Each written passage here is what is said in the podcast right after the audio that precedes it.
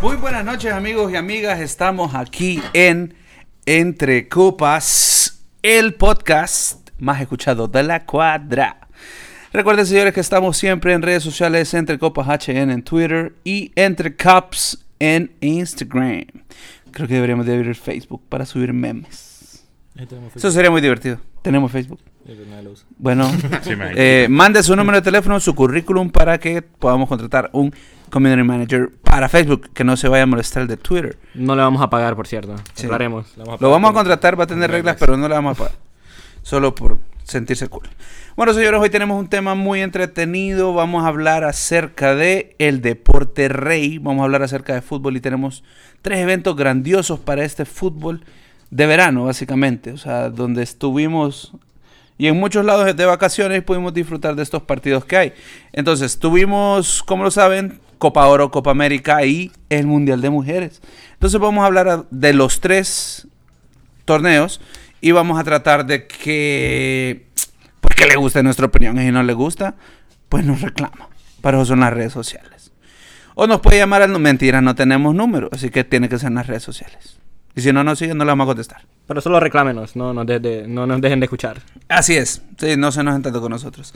Y para eso tenemos un equipo realmente élite aquí con nosotros el día de hoy. Ustedes saben, su host aquí, Edison Martínez. Y tenemos también a el licenciado.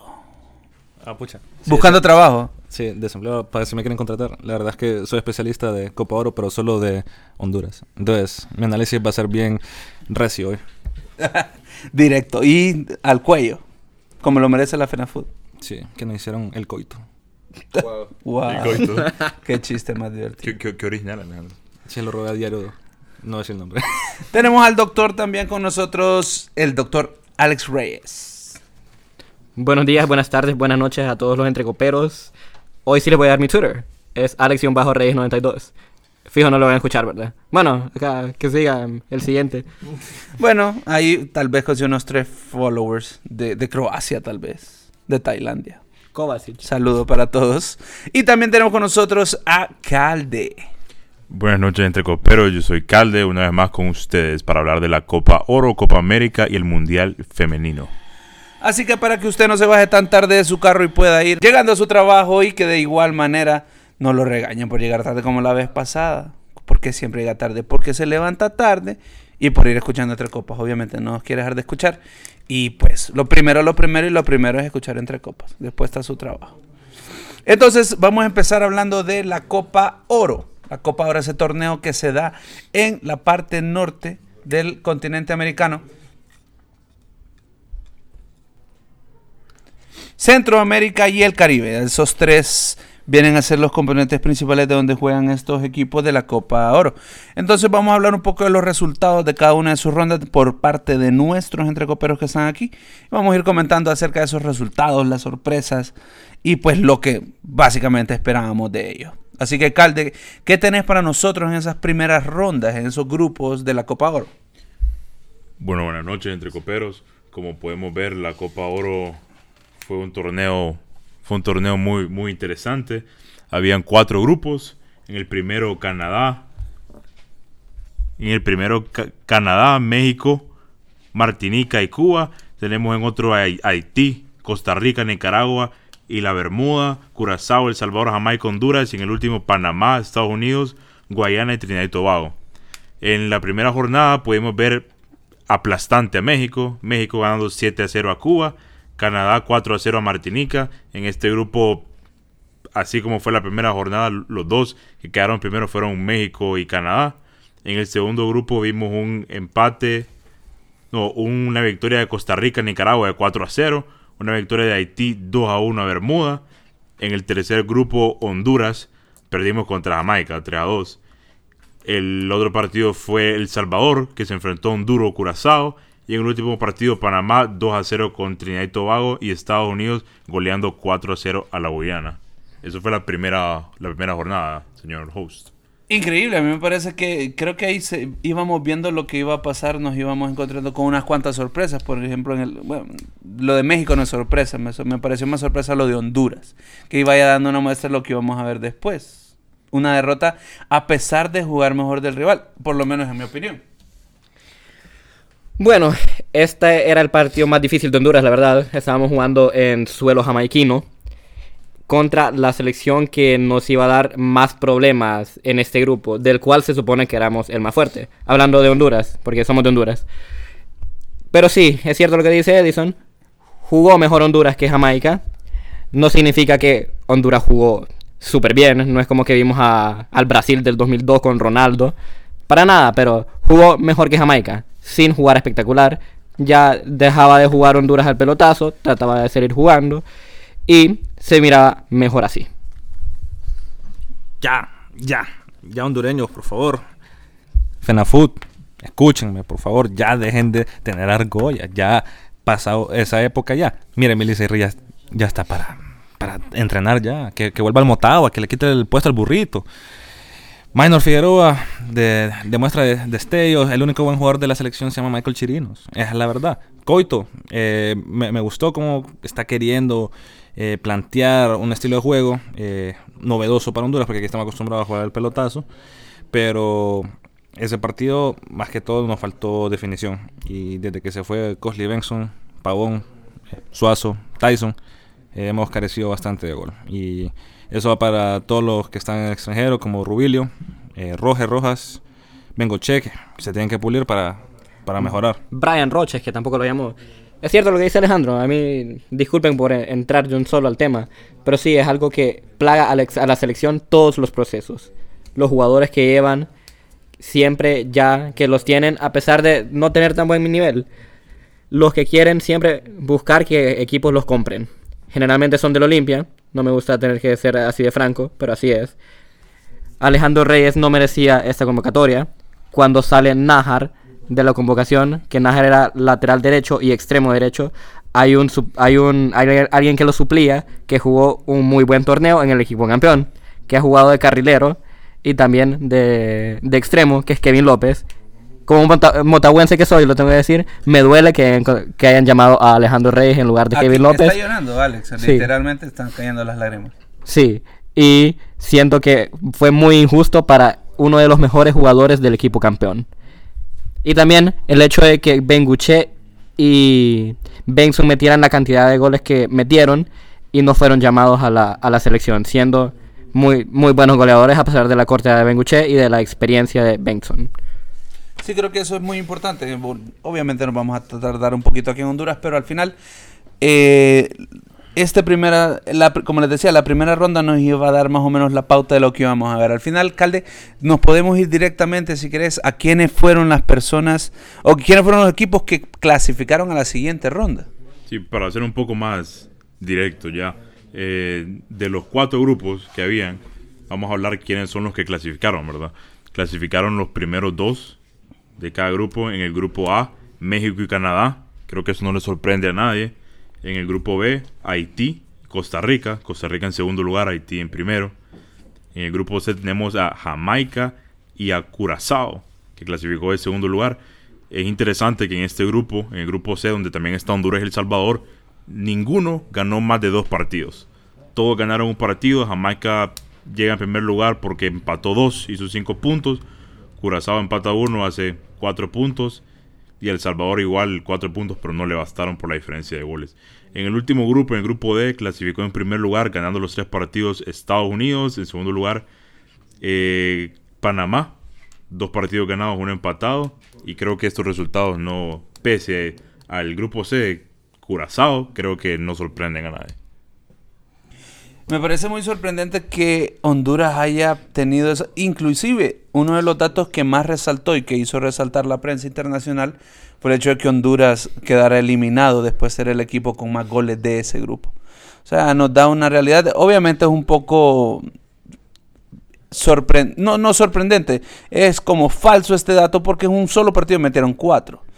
Donde la verdad El Salvador tenía que ganar para clasificar y eh, tenemos ahora entrada gratis todos los hondureños acorazados por clasificarlo por primera vez a la siguiente ronda. Sí, porque no, no, no solo fue que no clasificó, sino que quedó de último lugar en el grupo también. ¿verdad? Así de sorprendente a pesar de tener más goles que todos los demás. Ahora, si nos vamos a la siguiente parte del torneo, ¿cuáles fueron los partidos que tenemos, Guillermo Alejandro? Ya la parte de cuartos, porque eran ocho grupos. No, eran ocho grupos. Cuatro grupos. Gonzalo, sí, parece. Cuatro grupos. Porque eran cuatro grupos de los cuales clasificaban dos, así como dijo Calde.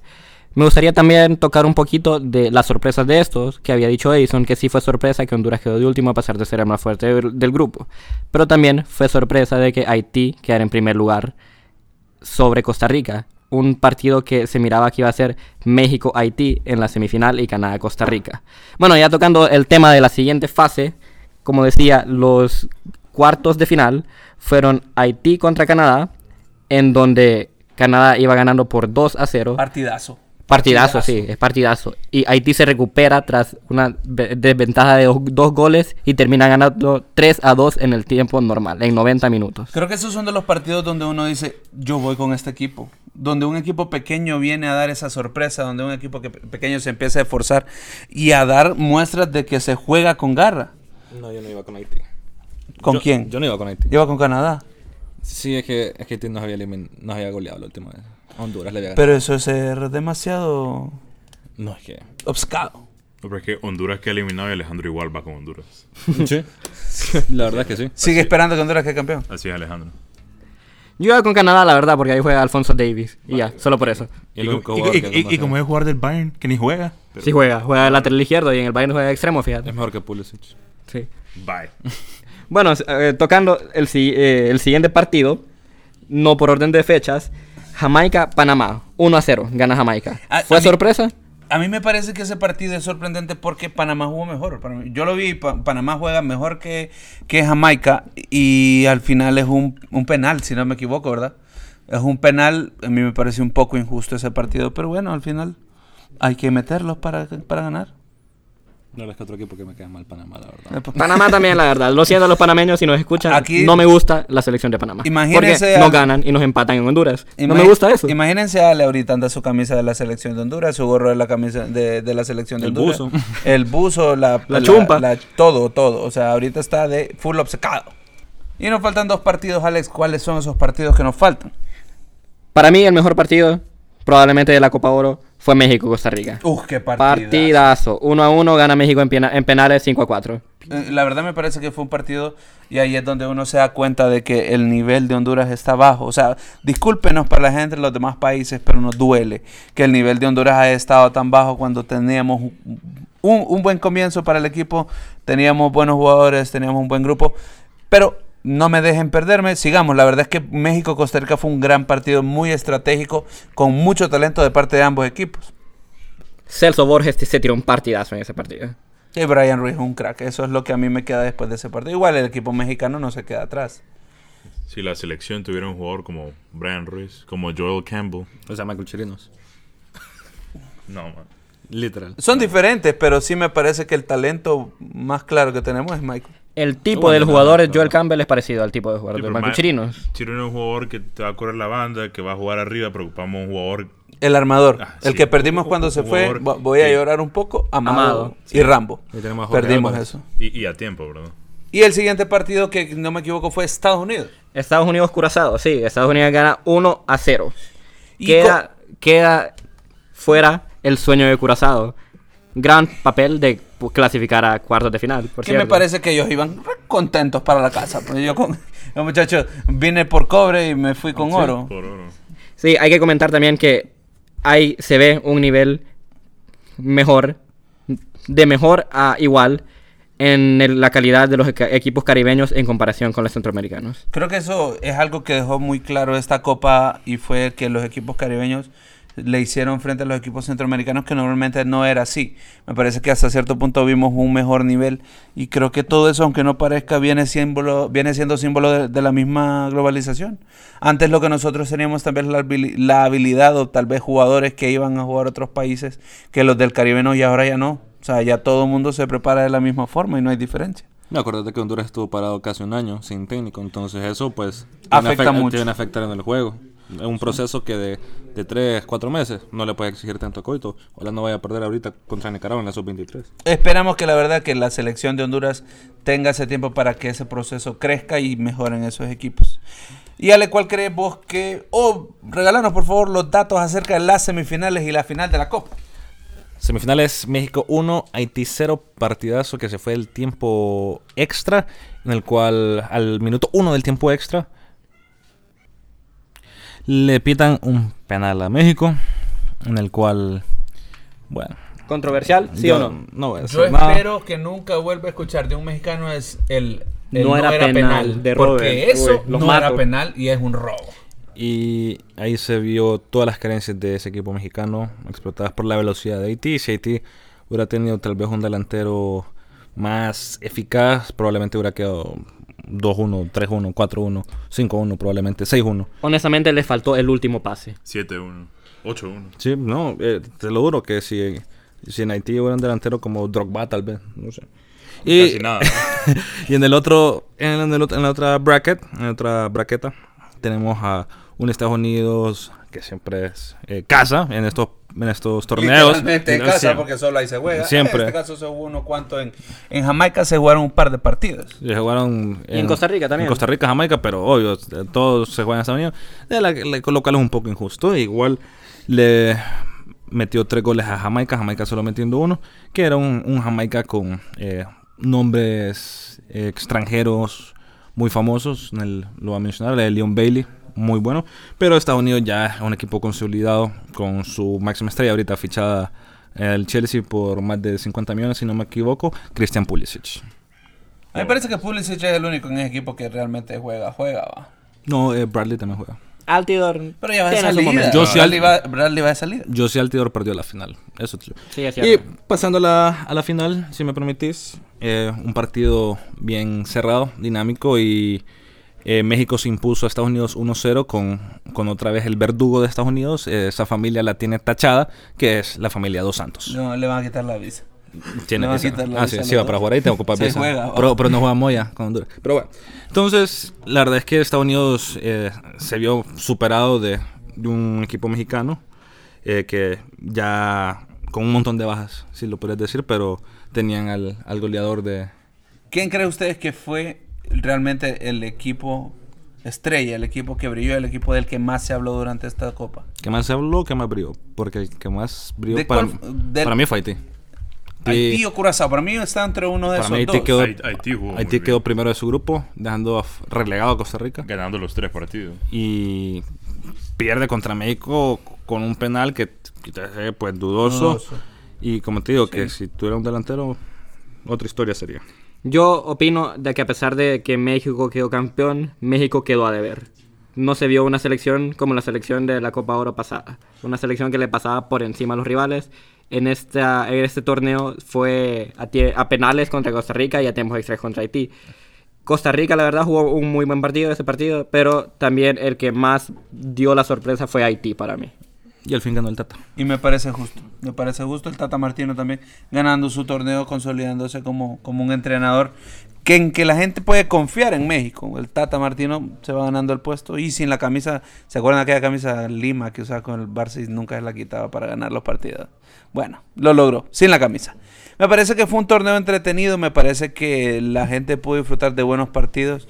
Eh, me parece algo muy ilusionante para los equipos caribeños y que los vean de esa manera. Que realmente, que realmente se ponga mucho más interesante las eliminatorias. Y así todos vamos a subir el nivel juntos. Eso me parece lo más importante. Y ahora vamos a pasar a la siguiente, a la Copa del Sur. La Copa América, donde no juega todo América, donde solo juega de hecho el sur de este continente. Y Japón y Qatar, que no sé por qué los invitaron, pero bueno, ellos lo fueron a pasear también, pero más específicamente, Calde, regalaron a nosotros quiénes fueron esos equipos que lograron sobrevivir a la primera ronda. Claro que sí, señor host, Mr. Martínez. En la Copa América, esta- en esta cosa solo habían tres grupos, a la Copa Oro, donde habían cuatro. Aquí en dos clasificaron dos mejores terceros. Eh, en el primer grupo, donde estaba Brasil, Venezuela, Perú y Bolivia, gana el grupo Brasil, ganando dos partidos, empatando uno, siete puntos. En segundo lugar, Venezuela, cinco puntos. Y aquí clasifica Perú. Perú como mejor tercero, con un partido ganado, uno perdido y uno empatado. Y es, bueno, todos sabemos hasta dónde llegó Perú, ¿verdad? En el segundo grupo, Colombia, primero, tres partidos ganados de tres, nueve puntos. Segundo, Argentina, con un partido ganado, uno empatado y uno perdido, ¿verdad? A puras cachas. A puras cachas. El tercero, que también fue mejor tercero, fue Paraguay, que no ganó ningún partido, pero le bastó con empatar dos. De último quedó Qatar. En el grupo C, el primero Uruguay, en el segundo Chile y el tercero fue Japón, otro invitado, pero este no pudo clasificar como mejor tercero. Y de último quedó Ecuador A tomarse fotos fueron los, los- los japoneses. y los de Qatar también. Y los de Qatar. Y, y esos son todos los clasificados en la primera ronda. A mí lo sorprendente de esa primera ronda fue cómo le costó a Argentina clasificar. Estuvo a nada de quedar eliminado. Tenés razón, Paraguay los pudo dejar fuera. Ese penal que le, está, que le tapa Armani, deja hablando todavía. Y yo no sé por qué los argentinos criticaban a Armani todavía, a pesar de que él los salvó. Es que son de boca.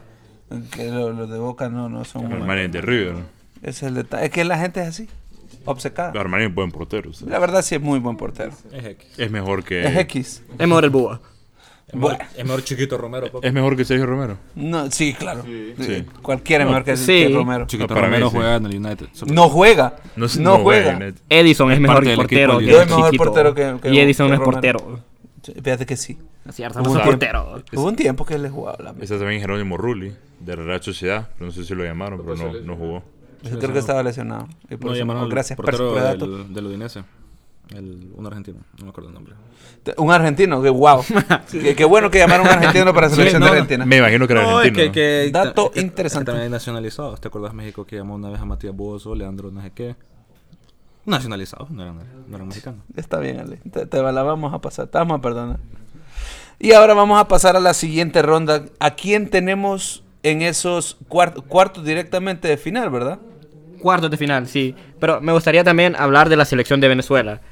La selección de Venezuela le empata un partido a Brasil. Gana a Bolivia y empata con Perú. En un grupo muy difícil logra quedar en segundo y le bastó para clasificar a cuartos. Desgraciadamente le tocó a Argentina, que Argentina no jugó un mal partido, no brilló tampoco. Creo que fue el partido más estable de la selección argentina de todo el torneo. Estable puede ser, pero el mejor partido de Argentina fue contra Brasil. Sí, mucho mejor. ¿Cuáles fueron esos resultados, Alex? En los cuartos gana Venezuela 2-0. Ve, perdón. Gana Argentina. Argentina, 2-0 a Venezuela. Eh, también hay que hablar de que en cuartos de final de la Copa América, si se empataba, se iba directamente a penales. Esto para mí una mala decisión de la Comebol, porque a equipos que son inferiores los deja queriendo aguantar ese resultado para llegar de un solo a penales. Brasil contra Paraguay, por ejemplo, 0 a 0 un partido Cerrado, cerradísimo. cerrado, la verdad. Y Pa- Paraguay con uno menos, se van hasta penales, gana Brasil, la fallan, los penales los fallaron los que mejor jugaron de Paraguay.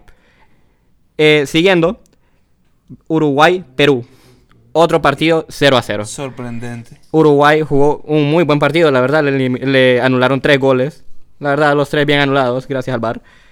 Y gana en penales Perú, primera sorpresa ahí. Y ahí, y aparte de todo, el que falla el penal viene a ser Luis Suárez. Luis Suárez. Es el jugador, por decirlo así, con la mejor carrera, carrera, inclusive del que más se espera, creo que es de Luis Suárez y obviamente de Edinson Cavani. Pero increíble. Y se le notó en la cara, después estaba un poco triste el muchacho. Son cosas que pasan en el fútbol. Un par de- Sí, yo fallé una vez un penal en una, en una final. Sí, pero no sos Suárez. No, pero igual lloré también. y no era Copa América. Ah, qué basura.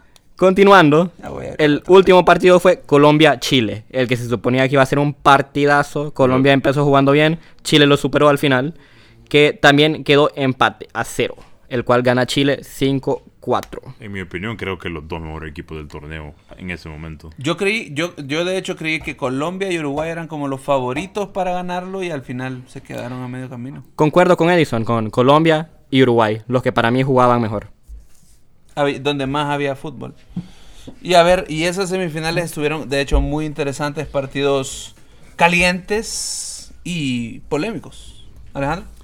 Sí, la verdad es que el, el director técnico Reinaldo Rueda se llevó una sorpresa eh, con Chile perdiendo eh, 0-3 contra Perú. Eh, yo no me lo esperaba, yo pensé que este iba a ser un partido pues un poquito más reñido. Eh, Chile tuvo varias ocasiones, pero salió Palo Guerrero, salió Gallese también tapando un penal al último minuto que ya no era para qué, pero Eduardo Vargas la quiso hacer de palanca y se lo tapó, en- engrandeciendo más la leyenda de Gallese. Luego pasamos a la, a la- a la otra braqueta, la otra llave. Y era el clásico de clásicos, el clásico del mundo. Argentina-Brasil. Un Brasil sin Neymar. un- y una Argentina con, con todo el combo completo, pero también con ciertas dudas en estos partidos. El mismo problema de Argentina como siempre, creo yo. El- no sé por qué. No no termina de engranar la, la máquina, no termina de, de funcionar al 100. Y sí, yo creo que Dybala debe haber sido titular. De dar los resultados, porque ese fue el mejor el, el- fue el mejor partido de Argentina, pero no se le dan los resultados. Y Argentina ha quedado de ver últimamente. Hay un poste de Messi en ese partido que ahí se acaba todo. No, fue de Agüero, centro de Messi, cabezazo de No, Agüero. hay una de poste. Messi también. Ah, cierto, tienes razón. Y Brasil gana 2 a 0 este partido. Pues con una Brasil de local eh, se fue imponiendo esa localidad y al final terminó sacando el resultado 2 a 0. Sí, creo que eso fue algo muy, muy Sí. valioso el, el estar de local. El partido, le- el, el estadio le pesa un poco a Argentina y aparte a Brasil lo impulsa mucho, creo, a sacar el resultado. Y como, como dice varios argentinos, eh, Lionel Messi, las canchas no estaban en, me- en las mejores condiciones. Eso es lo que iba a decir, él mismo lo dice, que las no. canchas están No, y se nota, se. La verdad se que, notaba, sí. La verdad es que ese, esa cancha, pues, era la del 7-1, si no me equivoco, a Brasil. Ya venía con varios fantasmas ahí. Habría que, había que limpiarlo. De seguro no le dan mantenimiento desde el Mundial. Yo, yo cuando Solo con sus lágrimas los Y brasileños. mantenimiento del 2014. Yo cuando estaba viendo el partido, estaba con mi abuelo, lo estaba viendo y le comenté, el estado de las canchas se miraba fatal, ¿verdad? Entonces me dice que, ¿por qué? Porque a lo mejor Brasil lo, lo usa como, digamos, una técnica, una manera de interrumpir el juego de Argentina. Pero yo la verdad, en lo personal noté que hasta el mismo juego de Brasil se miraba un poco Sí, porque es continuo. Sí, el exacto, fútbol o sea, de Brasil se va a ver sí, afectado. no es como que la cancha, el mal estado va a afectar solo a uno, nos afecta a los dos. Claro. Que no sé si es una excusa, pero el estado de las canchas sí estuvo fatal, la verdad. Bueno, la- como, o sea, tenés que saber también que los jugadores de Brasil no están acostumbrados ahora en esas canchas. La verdad es que me recordó un poco eh, al estado de las canchas que tenemos aquí en Liga Nacional. Eh, la final, Brasil contra Perú, un partido vibrante. que- Todos íbamos con Perú. A- Todos íbamos con O Perú. sea, no, sí, vaya, yo iba digamos, con Perú. Yo iba con Perú. Yo, yo normalmente de chiquito yo siempre he sido Brasil, pero el problema está en que no me hubiera molestado. Es de esas veces donde ves al, al underdog llegar hasta donde nadie lo esperaba. Y si hubiera ganado, pero yo no me hubiera molestado. Como te decía, de un mejor tercero A la llegar final. a la final es Yo una la historia. Disculpame, alcalde. Yo, la verdad, apoyo a Perú desde el anuncio que sacaron de Somos Perú y estamos de vuelta. Hasta se me salieron las lágrimas en, ese, bueno. en ese anuncio. Eh, desde ahí solo puedo apoyar a Perú. Ya un- tienen a Wendy Zulka. Sí, no, Te- Tenés la camisa de Pablo Guerrero. no, No, Entonces no podías a Perú. la del Bayern de Paolo Guerrero tengo. Wow. No, es paja. De la próxima temporada. ¿Cuál No. Lewandowski? eh? Eh, continuando, pues Brasil queda 3-1 un partido en el que Pablo Guerrero empata de, de penal y después no le duró muy poco la alegría. Y Gabriel eh, Jesús llega a matar todas fue, las e- ilusiones. ese fue el único Que gol también, le Pe- metieron a eh, que también. Perú El único gol. Que también Perú no aprovecha la expulsión de Gabriel Jesús. Eh, fueron 20 minutos Brasil jugando con 10. Sí, pero creo que también ya después de un torneo largo las piernas te pesan, creo que empieza a, a valerse un montón de aspectos de donde Brasil es superior. Creo que ahí es donde al final te pesa la camisa, te pesa la historia y Brasil como campeón de sangre se- se demuestra, lo deja claro. Y creo que por ahí pasa. ¿Cuál creen ustedes que ha sido lo más valioso de esta Copa América? Para mí, creo que el renacer de Brasil es algo valioso el al final hasta cierto punto darle un poco ver un poco de conjunto en Argentina también es algo que, que causa emoción para los próximos partidos de la eliminatoria y pues No, y eso lo vas a poder ver el próximo año que también hay Copa América. Eh, es cierto Que se, está, se va a jugar en Colombia Argentina, dependiendo si Argentina decide quedarse en la organización Conmebol por, unos, pro- sí. por unos problemitas que tiene. Pero eh, lo vamos a volver el otro año. Eh, Conmebol quiere pasar la Copa América a año par. Entonces están haciendo dos años seguidos. Tal vez invitan a alguien de la CONCACAF, puede ser. Por eso no invitan a nadie de la CONCACAF este año, porque Tenía torneo. Copa. Oro. Y, y México quería ir a ambas, ¿verdad? Quería enviar tiene, la, cap- para- la capacidad. Antes hacía eso, mandaban la sub, había la sub, pasado. sub Sí. 20, sub 18, mandaban ellos Sub-23 antes. mandaban. Ajá. No, capacidad tiene. Sí. Ahora hablemos un poco de la polémica que se dio durante este torneo que al parecer es lo que menciona Alejandro que tiene muy muy afectado al Argentina dentro de la Conmebol y es el hecho de la supuesta corrupción que se da y cómo se le va limpiando el camino de parte de la Federación a Brasil para llegar a la final. No sé, ¿ustedes sienten que se notó esa mano peluda de la que habla Leonel Andrés o no? La verdad, sí. Pero es un partido. No estoy, no estoy diciendo que en toda la copa se le benefició a Brasil. Es un partido en donde sí hay penales claros. No sé por qué no se revisan en el bar. Tiene razón Messi de que no se revisaron. Pero no sé si es que estaba ya amañado el torneo para que llegara a Brasil. La verdad es que en el partido Argentina-Brasil hay una jugada bien clara en el que va entrando un jugador de Argentina y le ponen un codazo. Y ahí esa clara, una eh, falta es una falta clara que se tuvo que haber revisado en el bar y todavía no, no logramos eh, entender las complejidades, cuando, cuando el bar se tiene que, que apelar, cuando se, eh, cuando se, se revisa, cuando va el, árbitro, porque estas son jugadas que uno como aficionado pues las mira y dice, bueno, esto va para el bar y probablemente es penal, pero al final no se dan. No sé por qué a veces ah, hicieran ver o se notase como que el árbitro dice, yo tengo la capacidad, no necesito ir al bar para tomar. ¿Creen que caen o que pecan un poco arrogantes algunos árbitros para sentirse ellos superiores al sistema? Probablemente, pero no sé si fue que los del bar no le avisaron o no sé si fue él que dijo no la voy a revisar. Ese es una duda que nos queda a todos, la verdad. Es- e- eso es importante considerarlo porque creo que el mismo árbitro que pita el Brasil-Argentina, él menciona que hay una jugada donde él es- estaba en comunicación con el VAR, pero los árbitros del VAR dijeron que no miraban nada y ni siquiera lo llamaron a que revisara él, solo estimaron que no había nada y pues tomaron la decisión ellos. Entonces creo que hasta cierto punto son de las cosas... Tenemos que ser conscientes. Digamos que, vaya y digamos queramos pa- pasarnos de inocentes y que veamos o que sintamos como que esto realmente no es corrupción. Y hasta cierto punto el sistema es nuevo, pues. El sistema tiene chances de mejorar, tiene chances de crecer, de evitar tal vez esos amaños a favor de alguien, si se realmente se va regulando, si se va teniendo también así, dándole... ¿Quién, alguno de ustedes se sabe el nombre de la gente que estaba en el bar? Nadie se la sabe, todavía no. Podemos acusar a un árbitro. Tito Puente, eh, ah, Berluigi Colina. Entonces, todavía esas Sí, personas, recuerdo. si ellos re- llegan a tomar una decisión muy a su favor de quien sea, nadie se va a dar cuenta. Si es muy, di- diferente si lo hace un árbitro. Sí, tienes razón. Pero sigamos hablando del bar. En los otros partidos también hay polémica. En Uruguay-Perú hay goles anulados. ¿Eran o no? Es que, es que hay una, si- inclusive por un, por media nalga, por, por medio dedo, me- a mí Igual me es parece, offside. eh, offside es offside, eso lo tenemos claro, pero uf, no sé, es tan difícil. La verdad me parece que el VAR tenemos que encontrar y va a ser muy Para- difícil hasta dónde estamos la mayoría de acuerdo en cómo se utiliza. La verdad es que el VAR, como mencionaba varias gente, también a Brasil le anularon como tres goles en... Le anularon tres goles en, en un partido de grupo. Si no me equivoco, fue contra Paraguay. Si no me equivoco, no.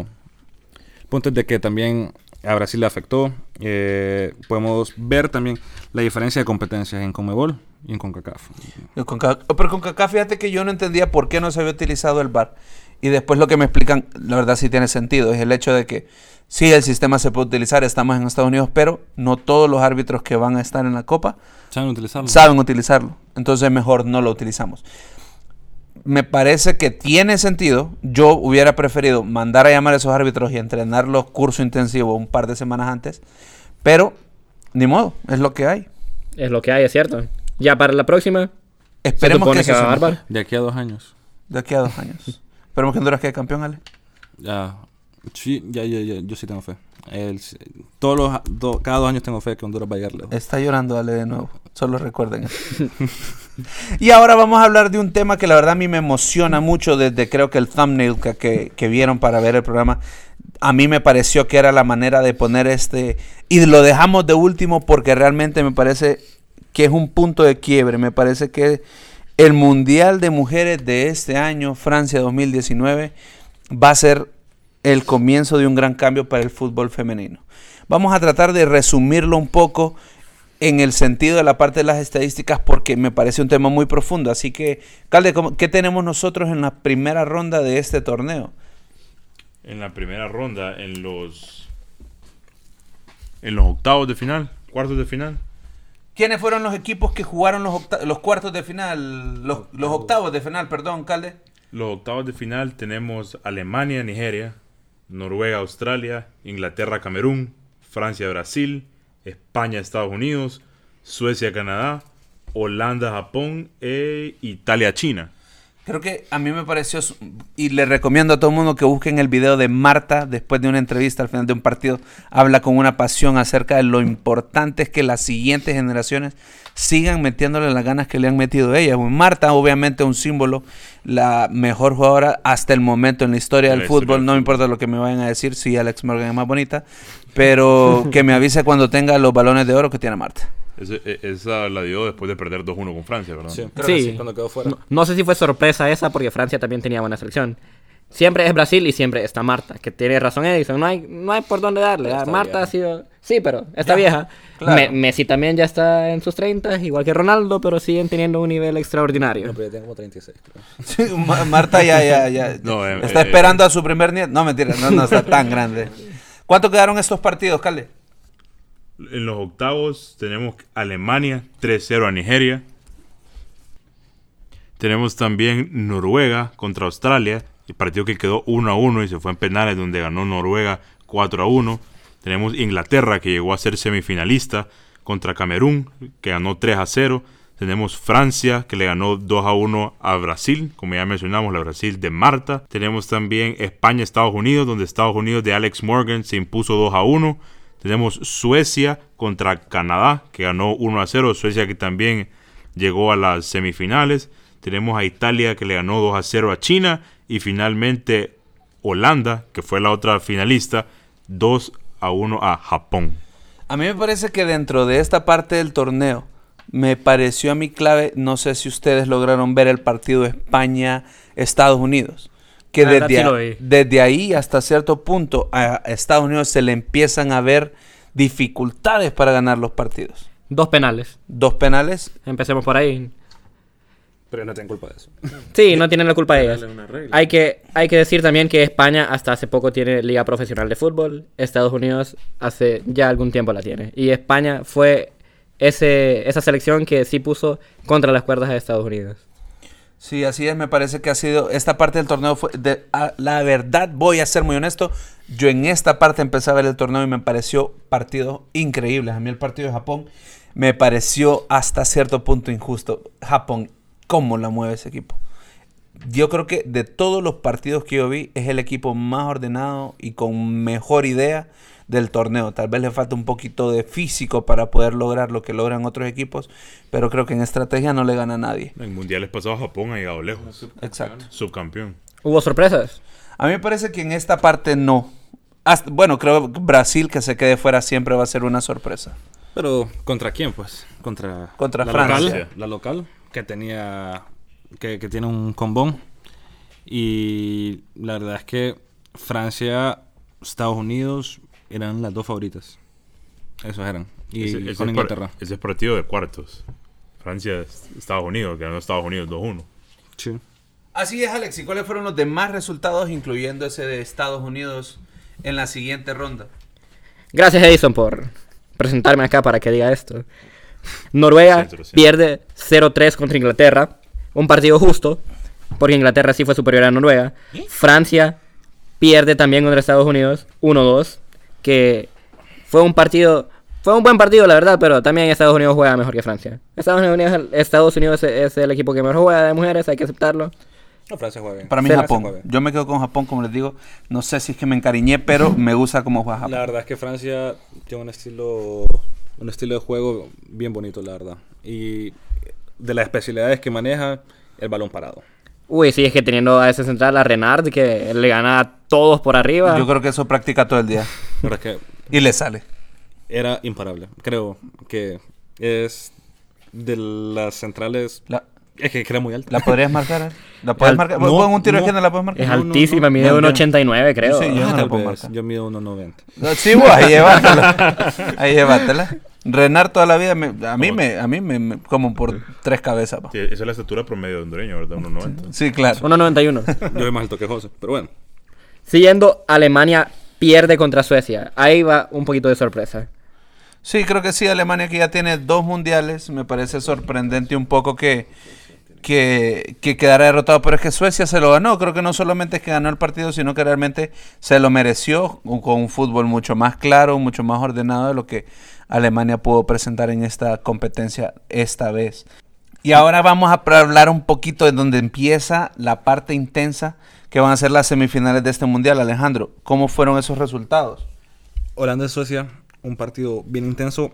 Las holandesas, pues, se impusieron a, a las suecas 1 a 0, en el cual hubieron bastantes postes.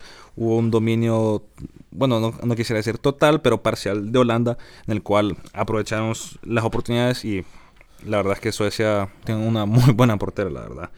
Y en la segunda, el partido, eh, el main event, por decirlo así, el, el evento especial, Inglaterra-Estados Unidos. mm, no quiero decir clásico, pero, pero, Pero- un partidazo. así. La verdad es que ese partido me gustó Me, bastante. decla- me declaro fan de White. White es una crack. Es una crack y su celebración es muy buena, ¿cierto, Alex? Y, eh, La celebración de Morgan. Era penal. era- Ese que falló. La capitana, Uy, que no me acuerdo cómo se penal, llama. Sí era penal. Para Yo mí es sí lo penal veo, también. Es penal, claro. Porque si esa jugadora no le toca la pierna, ese gol hubiera entrado. Y bueno, eh, Estados Unidos se impone 2-1, pero es un resultado, es que no quiero decir engañoso, pero que pudo haber quedado con Inglaterra ganando ese partido 3-2. Sí, porque le anularon un gol que milimétrico, la verdad, ese, ese upside. Sí, pero sí Que- era offside. Hay que decirlo, era offside. Bueno. Y el penal que ahí se, se engrandece la, la portera gringa y lo tapa. ¿Saben quién es muy buena? ¿Vieron Fue mal, a- fue mal penal, la verdad. vi- La vieron-. ¿Vieron jugar a Frank Kirby? Inglaterra. Uy, sí, la muy verdad buena, sí. muy, muy buena. Solo porque está en el Chelsea. Eh, por eso lo dice. sí, solo por eso lo dije. Creo que me gustó mucho este mundial. Creo que aparte de eso, en el- la final vimos un partido muy interesante donde Estados Unidos pues se impone, se hace de su cuarto mundial cuando derrotan 2 a 0 Holanda, un gol de para mí la mejor jugadora del torneo que destaca. Megan Rapinoe, Rapinoe. Me parece una jugadora muy muy buena y el otro Rapinoe. gol de la Bell.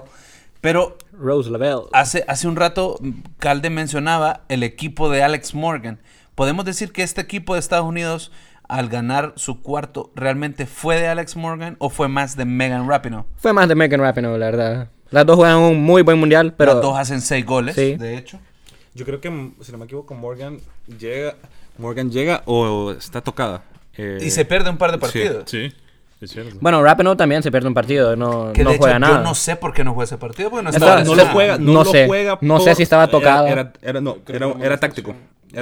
Era, táctico. Lo tenían porque Necesitaban alguien que corriera un poco más, creo Sí. que en ese era partido. press. Creo que era contra Francia, si no me equivoco. Sí, Era O Inglaterra. Contra Contra Inglaterra y no juega. Creo que tenía que un- alguien eh, alguien que pudiera correr un poco más. Ya Rapinoe tiene 34 Sí, es años. veterana, ¿eh? Necesita a alguien un poco más joven para ese partido. Pero igual, como les digo, Y le funcionó porque Press metió el gol. El así primer es, gol. aparte de la persona que entra por ella, al parecer ahí está el truco en esa banda. De ahí, de ahí vienen los goles.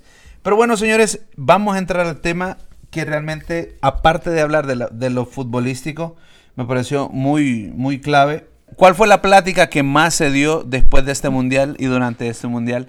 Y obviamente lo que ha venido mencionando, eh, y vamos a hacer un poco de énfasis, nos vamos a cerrar un poco en la selección de Estados Unidos, porque ahí es donde está el dilema, donde se ha dado esta polémica acerca del equal pay, de la paga igualitaria para las selecciones femeninas y masculinas. Primero voy a presentarles unos, unos cuantos datos Y quiero que lo vean desde esta forma. Después ustedes me dicen si realmente es justo o no es justo. Porque digamos, el fútbol para nosotros es entretenimiento. ¿Y dónde está Es el una pasión, Edison. Pues claro que es una pasión, pero ¿cuál es la parte más emocionante, Alex, de un partido de fútbol? Los el goles. gol. Y, poder, y nosotros podemos ver que en el, en el Mundial de Mujeres eran 146 goles durante todo el torneo. A diferencia de en la Copa Oro, que solo tuvimos 96. Hay más Y equipos. en la Mundial Copa también. América, que hubieron 60. Son menos partidos. Menos Son equipos. más equipos, sí. Pero de igual forma, como les digo, al final lo que estamos buscando es entretenimiento. Más partidos, más goles. Suena, suena como funciona bien. Aparte de eso, sí tenemos otros datos donde 1.131.000 personas asistieron al Mundial. Un millón de personas, que si lo comparamos con el primer año que lo hicieron, solo habían 500.000 personas. Es el doble. En, recuerden que el primer Mundial de fútbol es en el año 91. Estamos cerca. Ahora, Calde, ¿crees vos que la paga igualitaria es el camino adecuado para la selección de Estados Unidos, por lo menos? Yo creo, y esto de la paga igualitaria ha venido en diferentes deportes, ¿verdad? No solo en el fútbol, pero creo que mm, si alguien puede hablar o si alguien puede exigir esa paga igualitaria es la selección femenina de los Estados Unidos, porque es, creo que es la que más vende, creo que es la más vistosa, la más popular, creo que es la que más fanáticos tiene alrededor del mundo, pero siento yo que más que exigirlo, más que los resultados, lastimosamente es a lo que se venda, pues. Y comparándolo con, con el fútbol masculino, eh, la realidad es que el fútbol masculino se vende, el fútbol mas- masculino es lo que le gusta a la gente, es lo que es lo que por lo que pagan millones las televisoras. Tal vez el fútbol femenino ocupa un apoyo, tal vez deberían de hacer esos contratos televisivos para hacerlo que más personas lo vean. El Pero- alcance, que crees que el alcance que crezca el alcance, porque yo creo que sin ese alcance, sin tener la cantidad de, de aficionados, sin tener la cantidad de personas que llenan un estadio o ven los partidos, sin eso creo que todavía es- está difícil que se los concedan. Ale, ¿cuál crees vos que es lo... ¿De dónde se basa esta idea? ¿Dónde crees vos que está la clave para creer que se puede tener un pago igualitario para ambas elecciones? La verdad es que el pago igualitario, pues, no no es algo que solo se mira en el fútbol, sino que se mira en- a nivel laboral mundialmente. También. Y eh, algo que mencionabas vos era de que el, el primer mundial de, eh, femenino fue hasta 1991. Así Eso es. fue lo que mencionaste. O sea, te, te- te pones una perspectiva de que el fútbol masculino, porque el fútbol masculino viene desde más que más de 100 años, si no me equivoco, eh, dándose entonces, obviamente, uno, el nivel, la atracción y la paga, pues va a ser mucho más alta, pero esto no quiere decir de que no debería existir un apoyo. Ya las mujeres se están metiendo en este deporte. En México, especialmente, eh, estamos viendo que la gente está yendo más al estadio. El Real Madrid ya está haciendo su equipo femenino, Para, lo- para el otro año, eh, cosa que te sorprende de estos equipos de, de- de alta calidad que no lo han tenido. Eh, hablando del caso de Honduras, hasta hace poco se formó y se creó ya el, el Fútbol Club Femenino de Olimpia, ya con contratos de pertenecientes a la, institución. Entonces siento yo que es algo más de tiempo, que mm, pues no se le ha dado la oportunidad a las mujeres y para mí que sí debería de ir creciendo exponencialmente de acuerdo a lo que vayan. Pero Estados Unidos sí deberían de pagarle más, ya que los pagos que se le hacen a los jugadores masculinos eh, por lo que han hecho en sus papeles, pues no es tanto como, lo, como el- las mujeres.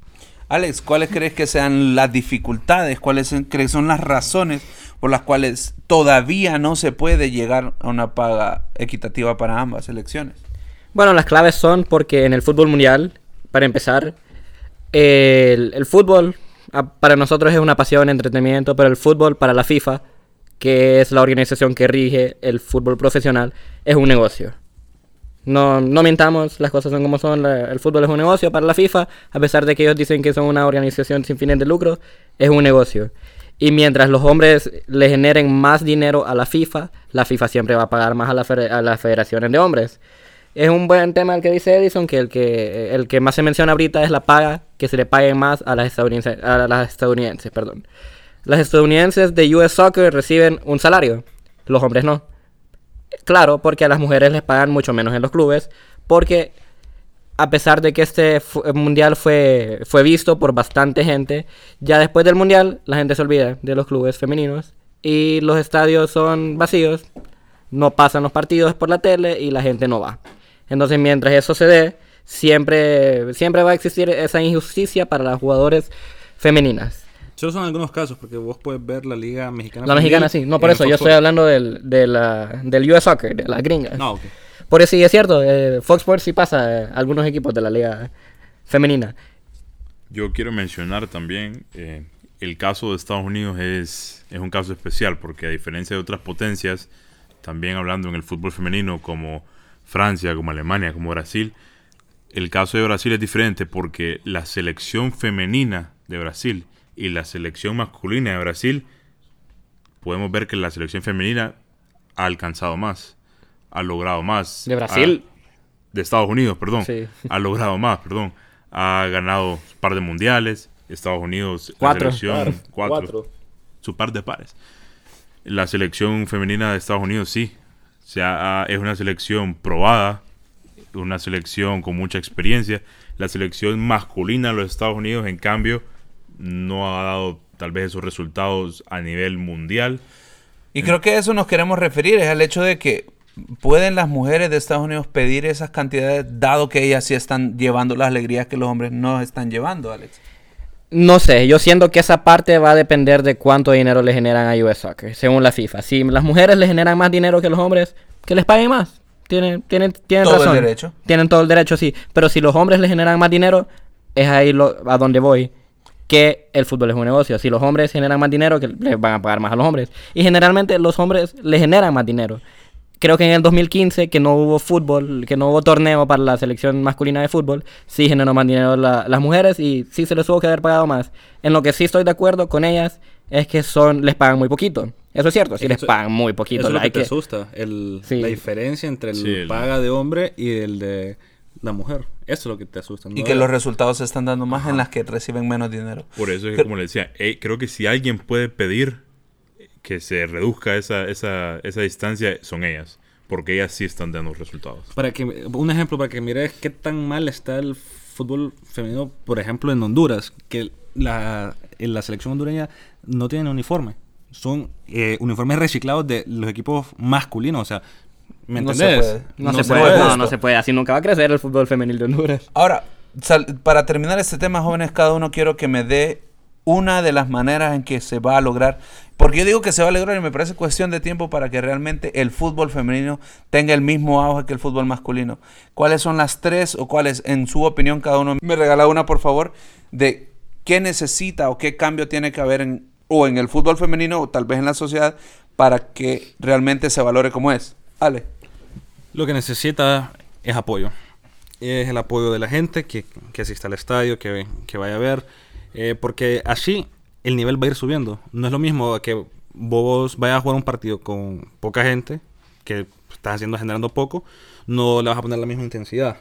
Entre más te pagan, entre más te ven, le vas a subir, va, va a subir esa calidad. Eh, Eso pues se ha visto en, en los diferentes clubes.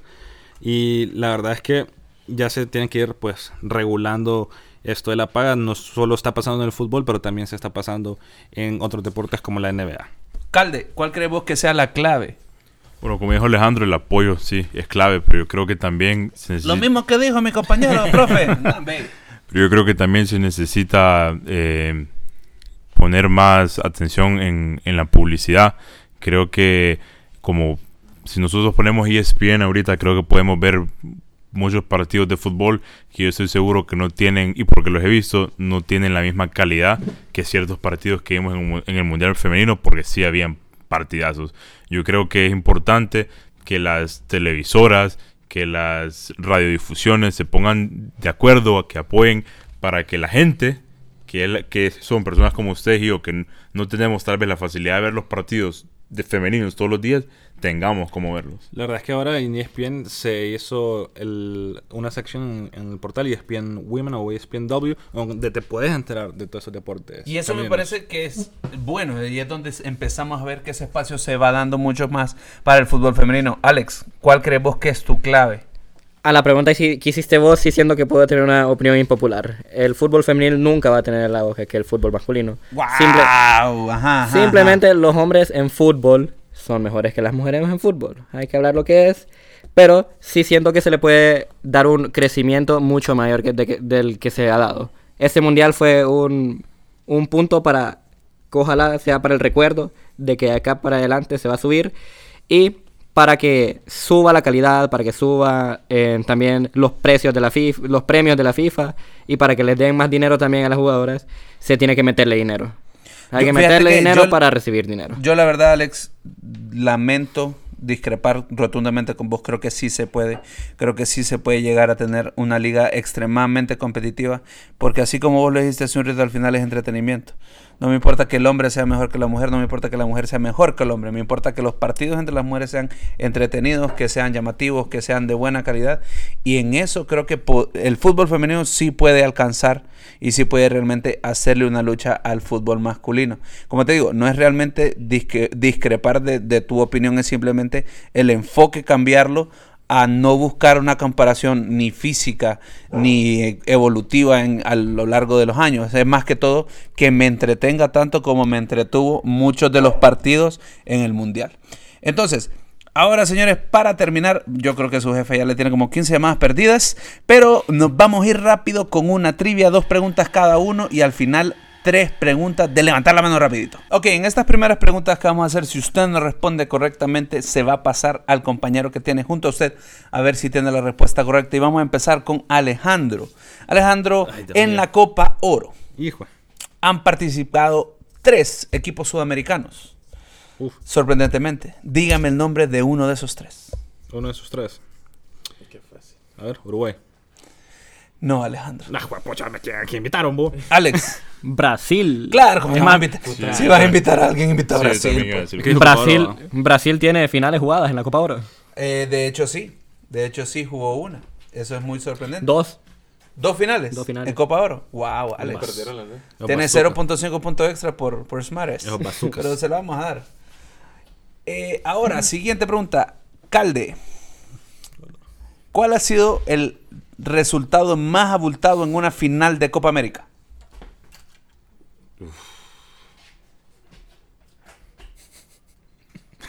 Cinco segundos. Vaya. No, no sé. Pues diga cualquiera, papá.